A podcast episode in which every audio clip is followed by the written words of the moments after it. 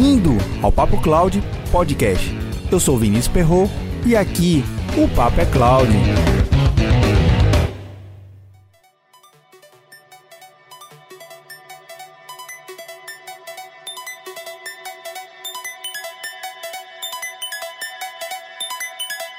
Uma das grandes dificuldades no dia de hoje é justamente continuar aprendendo, ou melhor ainda, continuar a desenvolver a capacidade de aprendizagem sobre qualquer tema ou assunto que seja do seu interesse. E uma das áreas de investimento do mundo corporativo é justamente a área de aprendizagem contínua dos seus funcionários ou no caso colaborador. Alguns segmentos de negócio têm mais ou menos atração sobre a continuidade de aprendizagem sobre seus colaboradores, mas independente do setor ou do ramo de atuação da empresa, ela tem que investir sempre em aprendizagem contínua, seja uma troca de um sistema ou até mesmo como parte do seu trabalho em pesquisar, desenvolver e criar um produto ou um serviço novo. E no mundo inteiro existem várias linhas de pesquisas tentando descobrir como aprender a aprender a nova habilidade desejada. E para o professor Mitchell Resnick, que é diretor do grupo Lifelong Kindergarten do MIT Media Lab, que utiliza as novas tecnologias para promover experiências de aprendizagem criativas. Defende a importância de aprender a codificar não só pelas oportunidades de trabalho, mas pelas possibilidades de ver o mundo de novas maneiras. Caso você não conheça o professor Mitchell Resnick ou o grupo Lifelong, eu vou deixar na transcrição desse episódio alguns vídeos que ele vem desenvolvendo sobre a forma criativa de aprendizagem vale muito a pena conferir. Não é de se espantar que no mundo moderno existe uma necessidade muito grande de saber codificar, ou melhor ainda, saber a lógica de programação, mesmo que você não seja um programador. Claro, se você é um programador, a lógica e a codificação andam junto. E existe uma frase que faz todo sentido para o nosso bate-papo de hoje. Em tempos modernos, programar vem se tornando tão importante quanto ler e escrever. Essa frase poderia ser até do professor Mitchell Resnick, mas não é, é de um grupo chamado EGUA, um grupo de estudantes universitários brasileiros que vem adaptando e desenvolvendo novas técnicas para se aprender a codificar. Eu tenho certeza que esse bate-papo vai te animar muito e a repensar principalmente sobre o ensino superior e a sua importância para a sociedade e a economia do nosso país.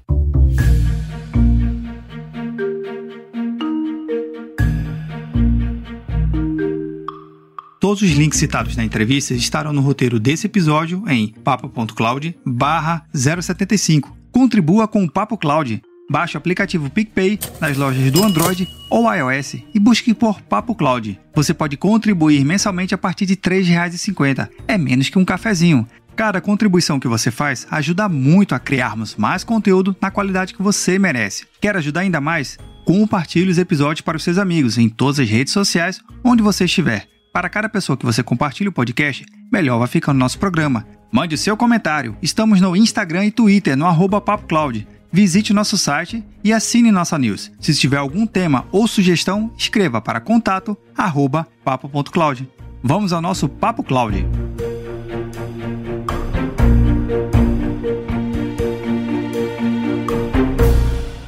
O time completo são cinco pessoas. Nesse bate-papo a gente conseguiu falar com três, que foi o Lucas Pompeu, Heitor Costa e Júlio Leite. Fica aqui o meu agradecimento ao Brenos Caio e o Arleson Lui, que eu sei que vocês também estavam sendo representados no nosso bate-papo. E eu espero que muito em breve a gente possa entrevistar vocês também.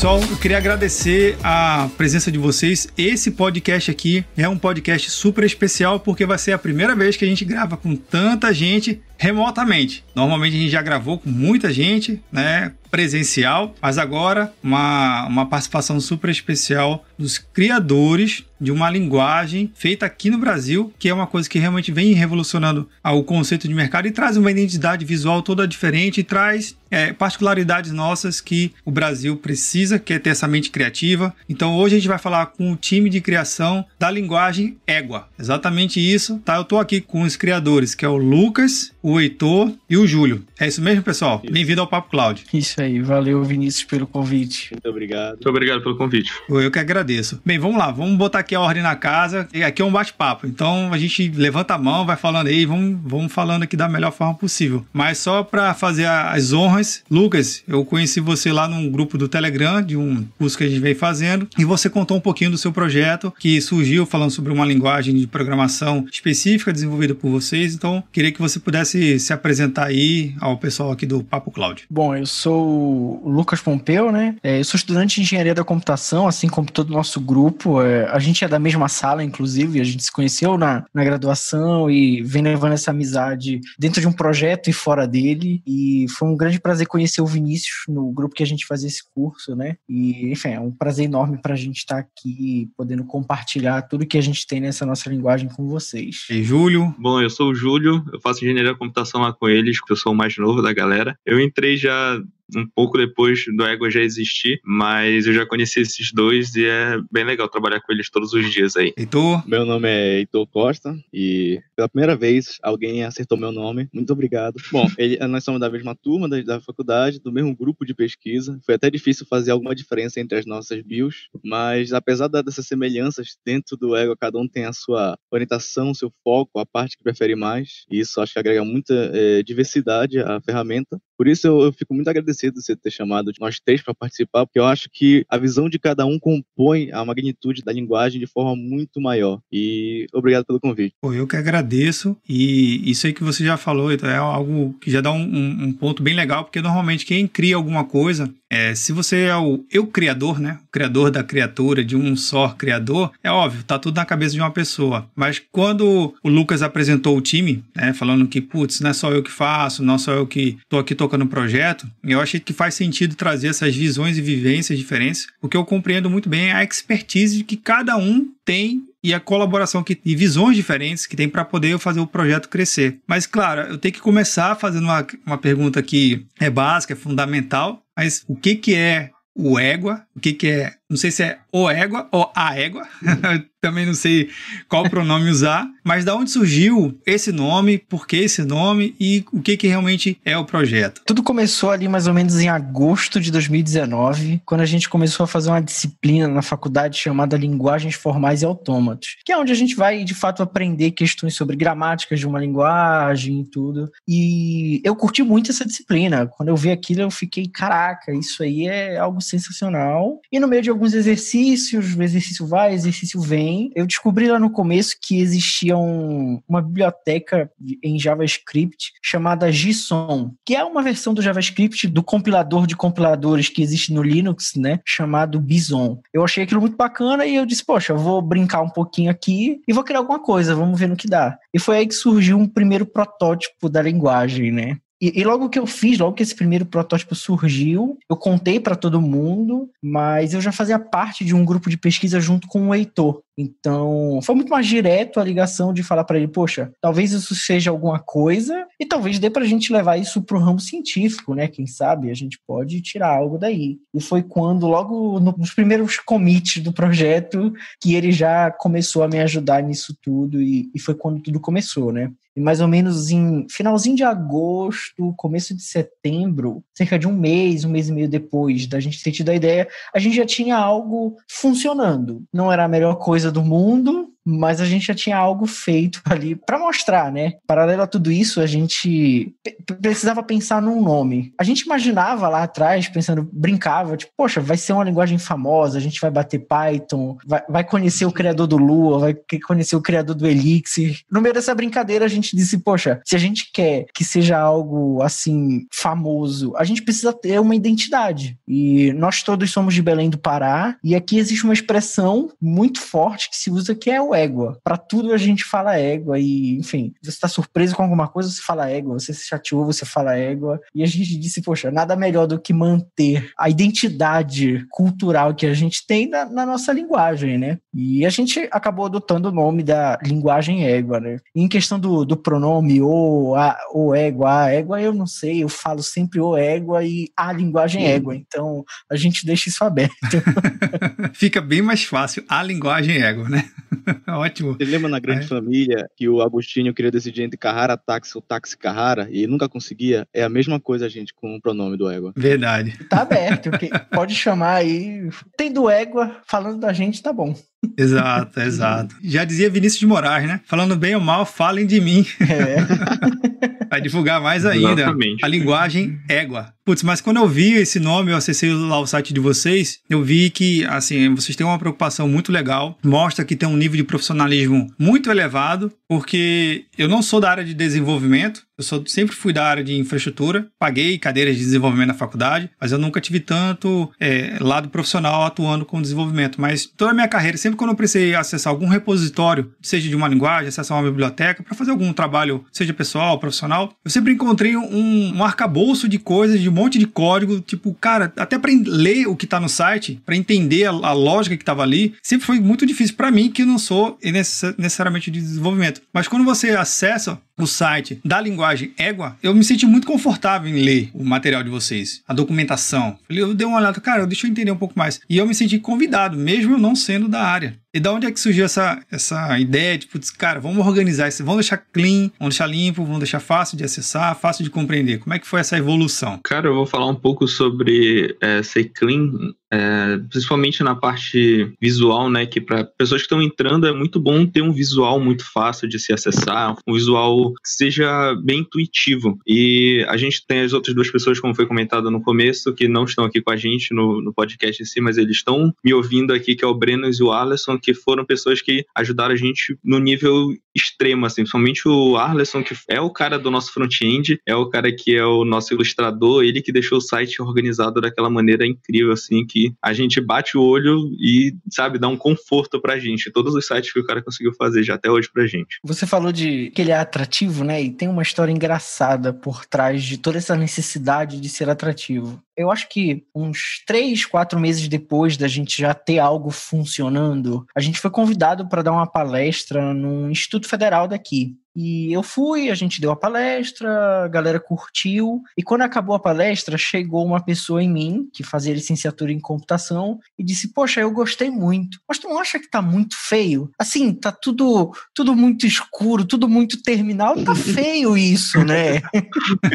e aquilo marcou muito a gente, porque foi, ali que a gente percebeu que, enfim, pra gente tava bom, mas nós todos somos desenvolvedores e o tempo inteiro a gente olha para um terminal, a gente escreve código em, em editores de código com dark mode, a gente estava em casa, né? Mas para alguém que está começando, que é, né, o nosso foco, não estava legal. Então a gente teve que dar uma repensada em toda a estrutura é, de, de front-end que a gente tem para conseguir atender essa demanda, né? Pô, legal, isso, aí é importante. Quanto ao, ao que você falou do, do, do, português, a gente, lá no começo a ideia do Ego era, era fazer ele em inglês, porque aquele negócio da popularização, né? Toda linguagem é inglês, por quê? Porque é fácil, porque abrange mais o mundo todo. Só que, como é importante citar, o negócio do IFPA, muitas vezes nós já demos palestras para as pessoas de lá e alguns alunos são de ensino médio técnico e informático, ou seja, o aluno tem ensino médio normal com algumas disciplinas como algoritmos, linguagem de programação, banco de dados. E o que nós percebíamos sempre? Nós estávamos acostumados a procurar artigos, a, a ver vídeo-aula, a ler documentação em inglês. As pessoas de ensino médio de escola pública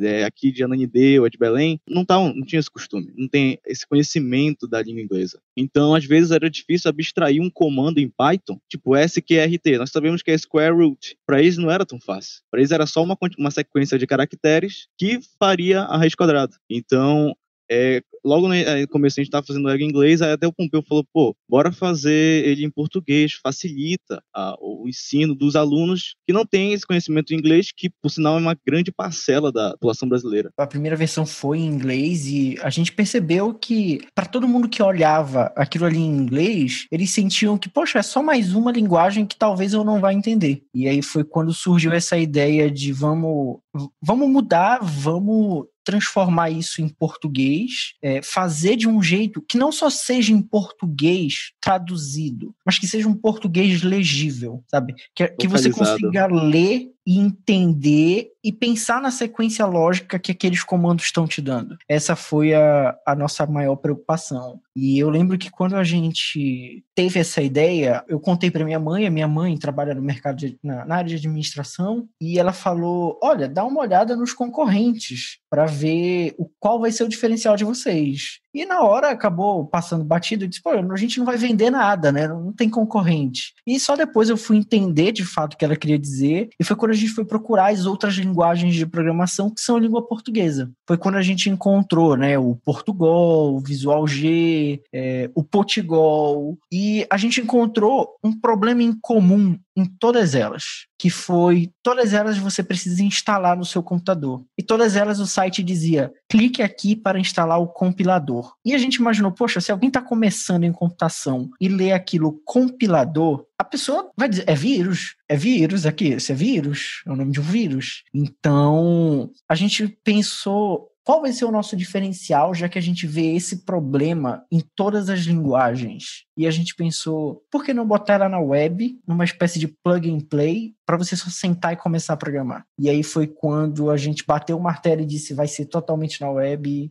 e é isso. Essa experiência que você está contando, que vocês estão contando, ela é muito rica, porque vocês é, receberam um feedback, como o Lucas contou, receberam um feedback, assim, na lata, pá, depois de um evento, depois de uma apresentação, a grande maioria dos, dos empreendedores, né, no geral, dos criadores, quando recebe um determinado feedback assim tão, tão seco, é, acaba até retraindo, mas não, vocês pararam, pensaram e começaram a identificar que realmente pode ser um ponto de melhoria esse contexto, né? Esse, essa observação. Alguém observou de diferente o que vocês não estavam observando e que bom que vocês estão acertaram esse caminho de estarem sempre ouvindo exatamente o pessoal que está usando. E esse do compilador faz todo sentido mais ainda porque às vezes o cara não tem nem hardware para rodar, não tem espaço ou não sabe instalar ou uma série de coisas, né? E na web é friendly user, né? Muito muito fácil para o usuário. O usuário se sente muito confortável em só executar alguma coisa no browser e ele pode executar de onde ele estiver, não precisa nada muito evolutivo. Mas eu olhando lá o material de vocês, vocês começaram com uma com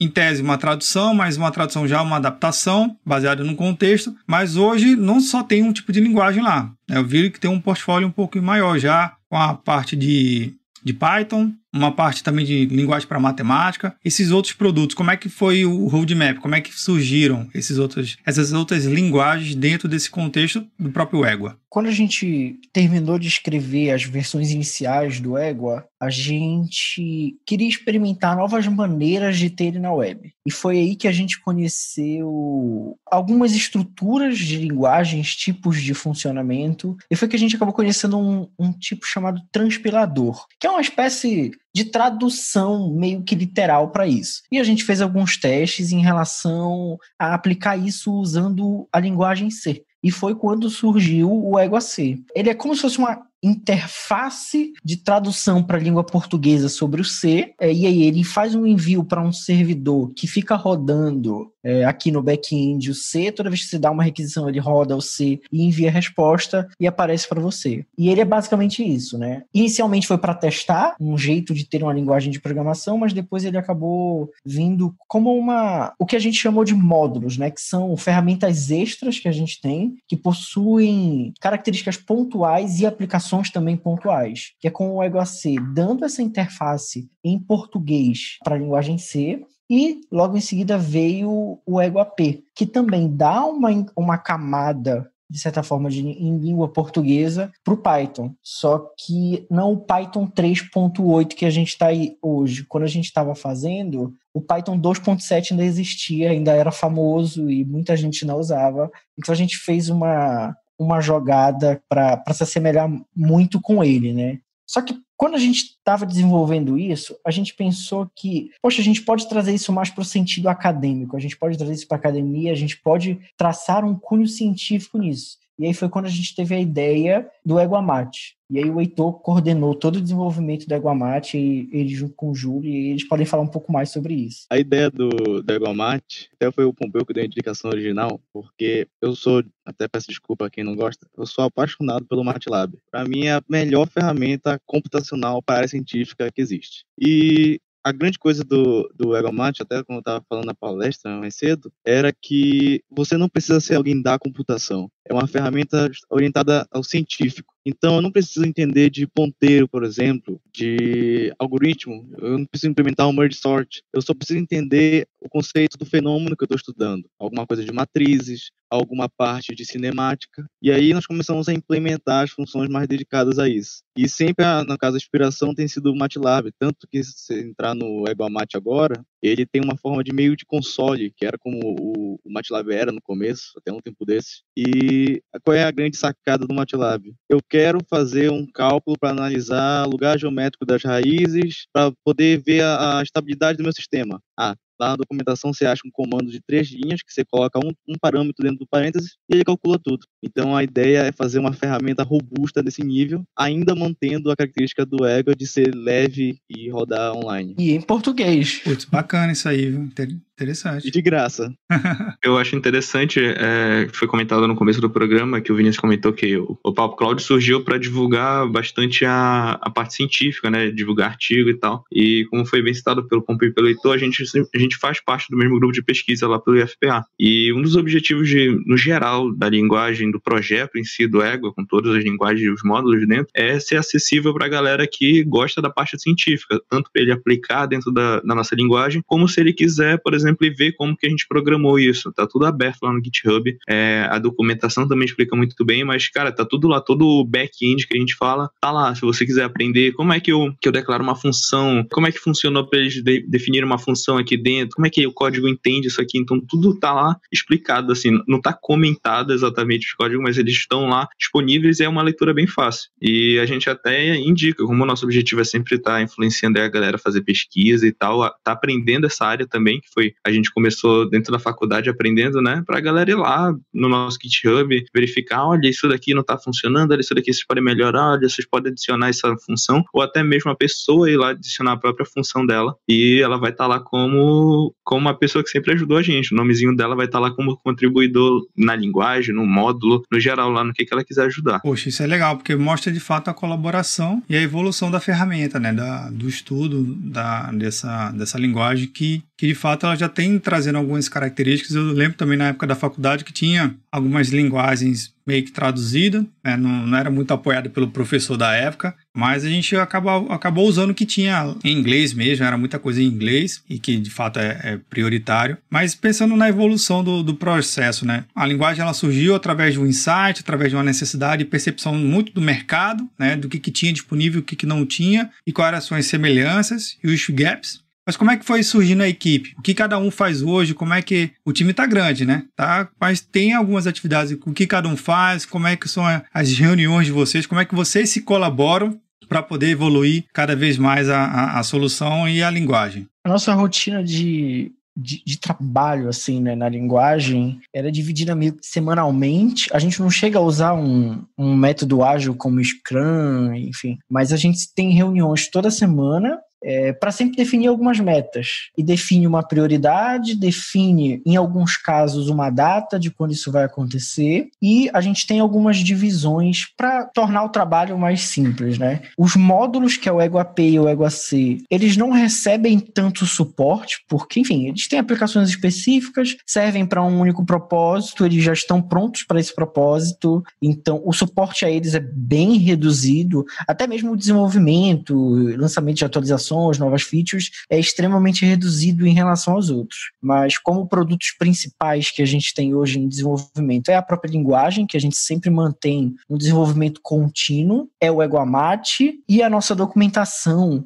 que a gente precisa dedicar um bom tempo a ela, né? Eu, de certa forma, lidero o desenvolvimento da linguagem de programação, o Heitor cuida do Eguamate e não só da ferramenta Eguamate em termos de desenvolvimento, mas também em termos científicos de qual, qual ramo da ciência que a gente vai buscar aplicar a nossa ferramenta. Ela é capaz de fazer isso? Se não, como que a gente pode resolver esse problema? E o Júlio coordena bastante a parte da nossa documentação, porque, queira ou não, paralelo a tudo isso, a gente precisa também se preocupar com uma certa infraestrutura para ter tudo isso funcionando, né? Tá tudo na web, então a gente precisa manter os servidores web, a gente precisa manter as nossas ferramentas de CI funcionando, a gente precisa ter tudo alinhado e certinho para que não dê um rebuliço lá na frente, né?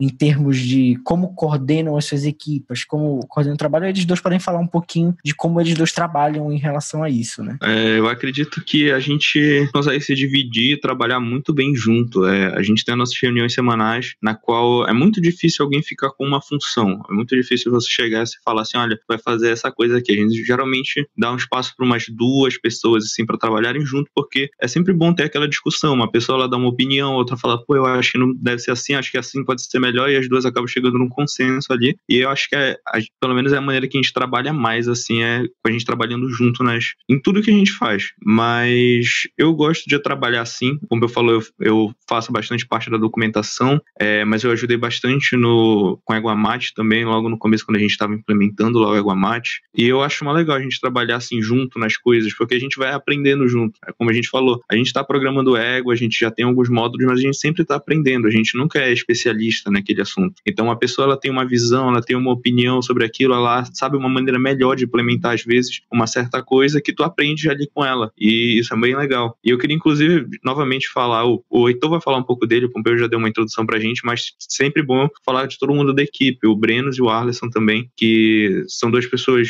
muito boas. O Arleson é o nosso cara do, como eu falei, do front-end, ele é o cara que faz todas as artes com Égua, ele também programa muito bem, o cara é muito bom programador, ele cuida das nossas redes sociais, ele é o cara que, ele é o cara para qualquer coisa, pau pra toda obra, que a gente chama. E o Brenos também, o Brenos é o nosso programador, o cara ele faz no que for chamado, você fala, olha Brenos, você vai fazer isso daqui do Égua Mate, você vai fazer isso aqui do Égua, ele vai e abraça tudo e também faz o que foi passado, não mandado. Né?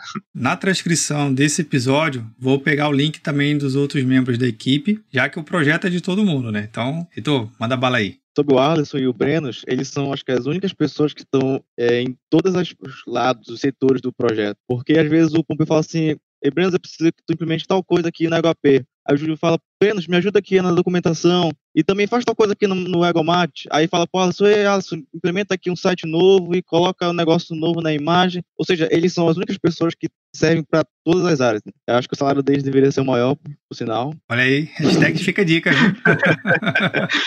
eles vão gostar disso.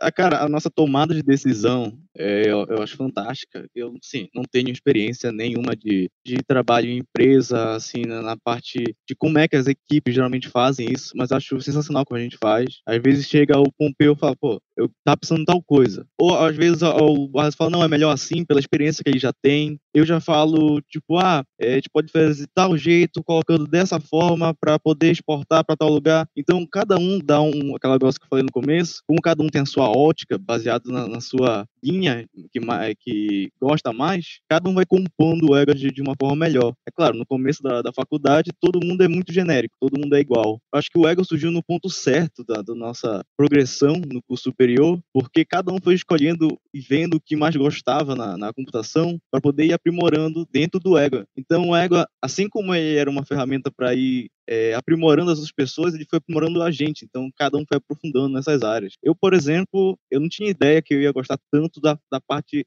acadêmica. Assim, eu imaginava, pô, algum dia trabalhar numa, como todo mundo sempre sonha, queria trabalhar no Google, no Facebook, mas aí eu vi que eu gosto muito da parte acadêmica, tu poder pesquisar e encontrar algo novo, desenvolver, sabe? E o Egomat está me possibilitando fazer isso de uma forma muito grandiosa porque agora a gente consegue é, modelar algum, algumas funções, trabalhar algumas coisas e implementar elas com uma ferramenta nova. E aí, pô, nós tivemos trabalho já, alguns artigos, capítulo de livro, tanto aplicado na parte da, da pesquisa quanto na, na educação. E isso para mim tem sido fantástico, assim, poder trazer esse retorno à sociedade baseado naquilo que a gente está fazendo é, é, não tem preço. Eu me amarrei demais no projeto de vocês e vendo realmente o quão é real na vida de vocês. E isso que você falou agora, Heitor, realmente de gerar um impacto, de devolver algo para a sociedade, seja acadêmico ou não acadêmico. Isso é muito nobre nos dias de hoje, partindo do princípio que existe um, um movimento até um pouco, na minha opinião, assim, um pouco até errado na visão das universidades. O pessoal vai muito contra o papel da universidade, né? Eu já tenho uma visão um pouquinho diferente. Eu acho é importante para a nossa sociedade ter a, a instituição de ensino superior. Sei que tem que passar alguns upgrades, né? Tem que receber uns updates lá, receber novas releases, mas encontrar pessoas como vocês que estão dentro de um universo acadêmico, estão explorando esse universo acadêmico,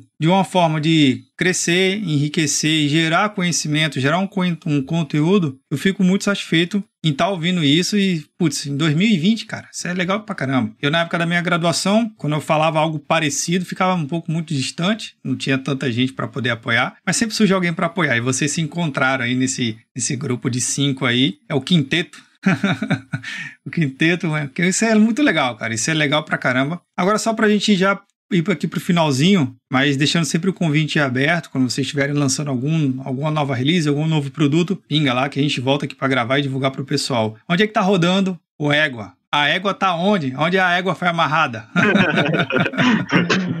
Os servidores web são servidores compartilhados na HostGator, é onde a gente está rodando a maioria dos nossos serviços, porque a execução dele, de, enfim, o web é feito em JavaScript, né, por baixo tudo é JavaScript, então a execução dele acaba sendo, basicamente, a gente precisa do V8 de um browser. Então, se você está rodando aí no Google Chrome, se você está no Edge, se você está no Firefox, no Opera, ele vai funcionar tendo a leitura do JavaScript por baixo do pano, a gente está conseguindo rodar tudo. É, e o mais interessante, a gente faz isso localmente. Apesar da gente prover o site de um jeito remoto, né? Enfim, você precisa acessar, fazer a requisição ao servidor e tudo, mas na hora que você executar, tudo funciona local ali no console do seu do seu navegador. Tanto que se você olhar, principalmente o Eguamate, se você der um F12 ali né, as ferramentas do desenvolvedor e olhar o console do navegador, quando você roda no Eguamate, você vê funcionando lá também, né? O Egua roda assim e o Eguamate também roda assim. A nossa documentação, ela é construída em WordPress, então a gente precisa dar um build nela, e quem faz isso é o Travis CI para a gente, junto com o GitHub Actions, né? São as ferramentas de Continuous Integration que a gente usa para dar o build e aí a gente só faz subir para o servidor o arquivo estático de, da ferramenta e tá tranquilo, tá, tá funcionando. O Égua C, que o buraco já é um pouco mais embaixo. Porque a gente botou uma camada por cima do C. Então a gente precisa executar esse código em C em algum lugar. E a gente usa é, uma VM lá no Heroku para executar isso. É o único serviço assim de cloud que a gente usa mais diretamente e é para algo super simples. Enfim, a gente usa uma VM super básica que tem 512 MB de RAM é, e, enfim, o uso médio é de 30 MB de RAM para rodar os códigos em C lá. Então, a gente não, não precisa de nada muito grandioso para isso tudo estar tá funcionando. Por enquanto, tá, né? Por enquanto, a gente espera que, que precise. De repente o negócio começa a bombar aí, se torna um padrão né, um padrão de, de, de linguagem ser usada, utilizada de repente em escolas públicas, quem sabe? Eu tô aqui na torcida, viu? É, tô aqui na torcida para com que vocês Valeu. comecem a realmente ter a, a, essa linguagem que vocês desenvolveram. O projeto de vocês, eu, eu realmente eu vislumbro muito mais do que vocês já estão fazendo. Deve, vocês devem ter o seu roadmap, muita coisa que já deve ter planejado aí, como necessidade, sonhos, vontade. Tem alguma coisa que vocês já pensaram que, putz, é uma ideia que a gente já pensou, mas ainda não conseguiu implantar, que pode falar aqui com a gente? A gente está trabalhando nesse momento já para começar a implementar algumas bibliotecas no Égua, que é na nossa linguagem principal. Ele tem suporte, ele já tem uma, que a gente tem o Égua Mate, ele já tem o suporte para uma biblioteca do Égua Mate com algumas funções matemáticas já, e vai ser digamos que o nosso plano atual agora é dar uma expandida já nesse universo, começar a colocar umas, umas bibliotecas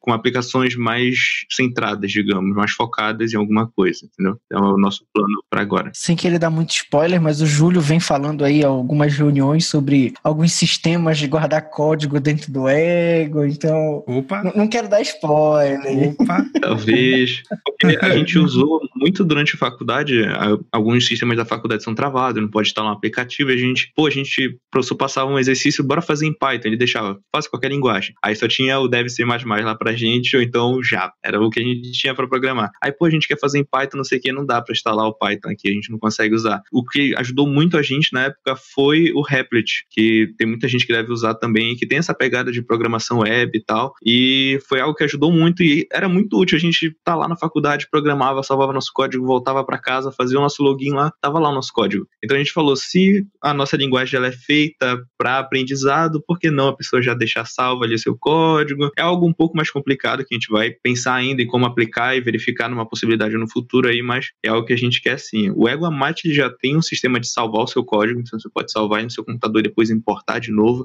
ele vai estar salvo lá. Mas o Ego AC também tem, mas é algo que a gente quer trabalhar já pro, pro geral, assim, talvez. Olha, ele é exclusivo, hein? Exclusivo. Ninguém sabia até agora. Opa, então um furo aqui, viu? Vamos lá, vamos divulgar, esse, vamos divulgar isso aí direitinho, para bombar o material de vocês. Eu queria realmente agradecer muito pela presença dos cinco. Tem três gravando, que não puderam participar aqui da gravação, estão presentes aqui, estão sendo representados na, na gravação desse podcast. E, de novo, eu me sinto honrado de poder conhecer vocês, de conhecer o projeto de vocês. Estou torcendo muito que dê muito certo e que vocês possam romper várias outras barreiras e consigam conquistar tudo que vocês desejam ao mesmo na carreira de vocês com esse projeto. Está muito maduro. Eu sou que no mundo corporativo vejo muita coisa é, legal no mundo corporativo. Eu posso dizer assim, cara, a diferença de vocês para o mundo corporativo é só que não tem um terno e uma gravata, vamos dizer assim.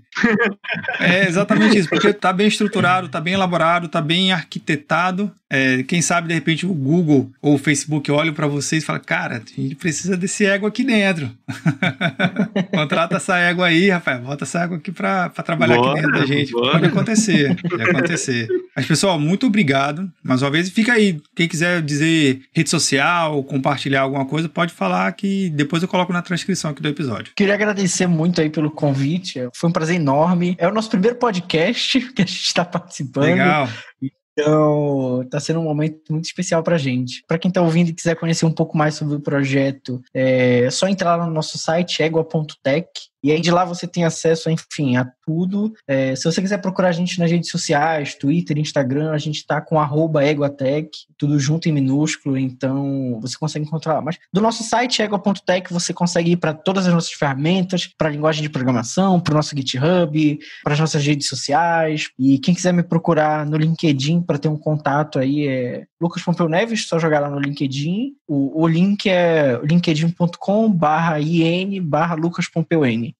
Então é isso. Muito obrigado, gente. É, fazendo o meu merchan aqui, é, se você quiser ir lá no meu LinkedIn, é Julia Zancourt, é meio complicado de pronunciar, mas se você quiser, acho que deve estar aí na descrição meu nome, deve ter em algum lugar por aí o meu nome, é Julia Zancourt, se você quiser ir lá no LinkedIn pra gente trocar uma ideia, entra lá no Égua, a gente é super acessível, essa é uma das coisas que a gente também tem orgulho, a pessoa não entendi como funciona isso daqui, me explica como é que funciona isso daqui, manda lá mensagem nas, nas nossas redes sociais, que a gente está sempre respondendo também. A gente pode trocar uma ideia lá. A gente tem os nossos grupos oficiais do Égua também, no Telegram, no WhatsApp e tal, que a gente está sempre trocando uma ideia lá com a galera, compartilhando links de coisas úteis também, até mesmo de outras linguagens. Assim como o Júlio, meu nome também é complicado. Então, é Heitor Costa com C antes do T, no com H no começo. Eu acredito que não vai ter mais ninguém com esse nome nenhuma rede social. Mas é a mesma coisa que o Júlio falou, a gente está sempre aberto a, a, quem quiser mandar mensagem, não só para é, assuntos do Égua. Além do Égua, nós publicamos outras é, produtos acadêmicos, cara, assim, pesquisa e tudo mais. E se você tiver alguma dúvida, programação, às vezes uma parte da física, uma parte da matemática, e a gente puder te ajudar, uma orientação, um leve toque que seja, a nossa mínima experiência é basicamente para retornar, para aprimorar as pessoas que querem evoluir. Então, vocês estão sempre convidados a tirar dúvida. Um agradecimento até para a galera que apoiou a gente, né, cara? Tem, a gente não vai citar nomes, porque a gente sempre vai esquecer alguém, alguém vai ficar meio chateado.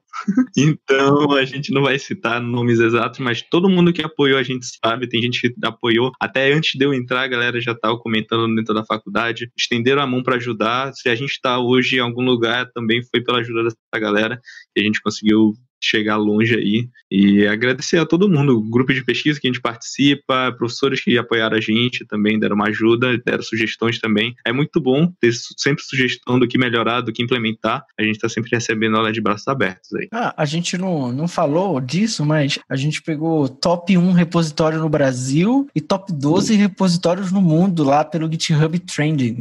Muita gente aí divulgou a gente, muita gente falou da gente, então um agradecimento especial aí para todo mundo mundo que tá sempre com a gente, que não só tava, mas ainda tá, né?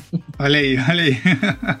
Bacana, pessoal. Poxa, parabéns aí pelo trabalho, pelas conquistas, pelo potencial de toda, pelo potencial inteiro da equipe e que muitas éguas, que a égua de cria procrie, gere mais e mais frutos, né? E outras linguagens, outras ideias. Tem muitas ideias para surgir, né? Principalmente no foco de vocês, que é dar acessibilidade a uma linguagem de programação, linguagem que nos dias de hoje, em pleno século 21, a gente precisa entender um pouquinho de, de, programação. Não precisa ser um programador, mas independente da minha área de atuação, saber programar, entender lógica de programação é algo que vem ajudando muito a qualquer profissional. Isso já está comprovado seja na área de contabilidade, finanças, direito, vendas, entender de programação é uma quarta ou quinta linguagem né, de comunicação que todo mundo precisa. Programar todo mundo programa, mas tem que desenvolver cada vez mais. As grandes nações já vêm colocando isso nas escolas. Eu tenho certeza que o projeto de vocês vão, vai crescer bastante. Pessoal, um abraço e até o próximo episódio. Até mais, pessoal. Valeu.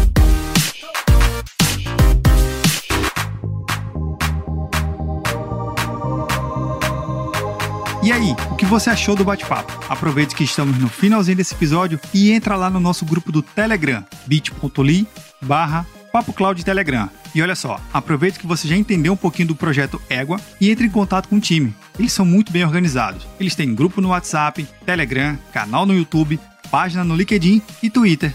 Tudo isso vai estar na transcrição desse episódio. Se você tem uma comunidade técnica, tem um time de desenvolvimento dentro da sua empresa, ou até mesmo trabalha na área acadêmica, veja só como eles podem te ajudar. Eles possuem metodologias e tecnologias de ensino, capacitação para educadores, ferramentas educacionais sobre demanda, ensino de programação, parcerias e escolas universitárias, eventos de comunidade e muito mais. Eu tenho certeza que eles vão revolucionar a sua forma de aprendizagem sobre codificação. Basta entrar em contato através do Instagram, no arroba Eguatec. Eguatec se escreve assim, E-G-U-A-T-E-C-H, ou pelo e-mail lucaspompeu.gmail.com.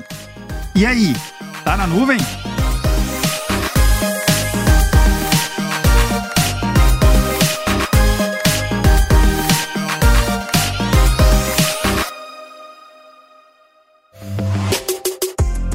Mais um produto com a edição Senhor A.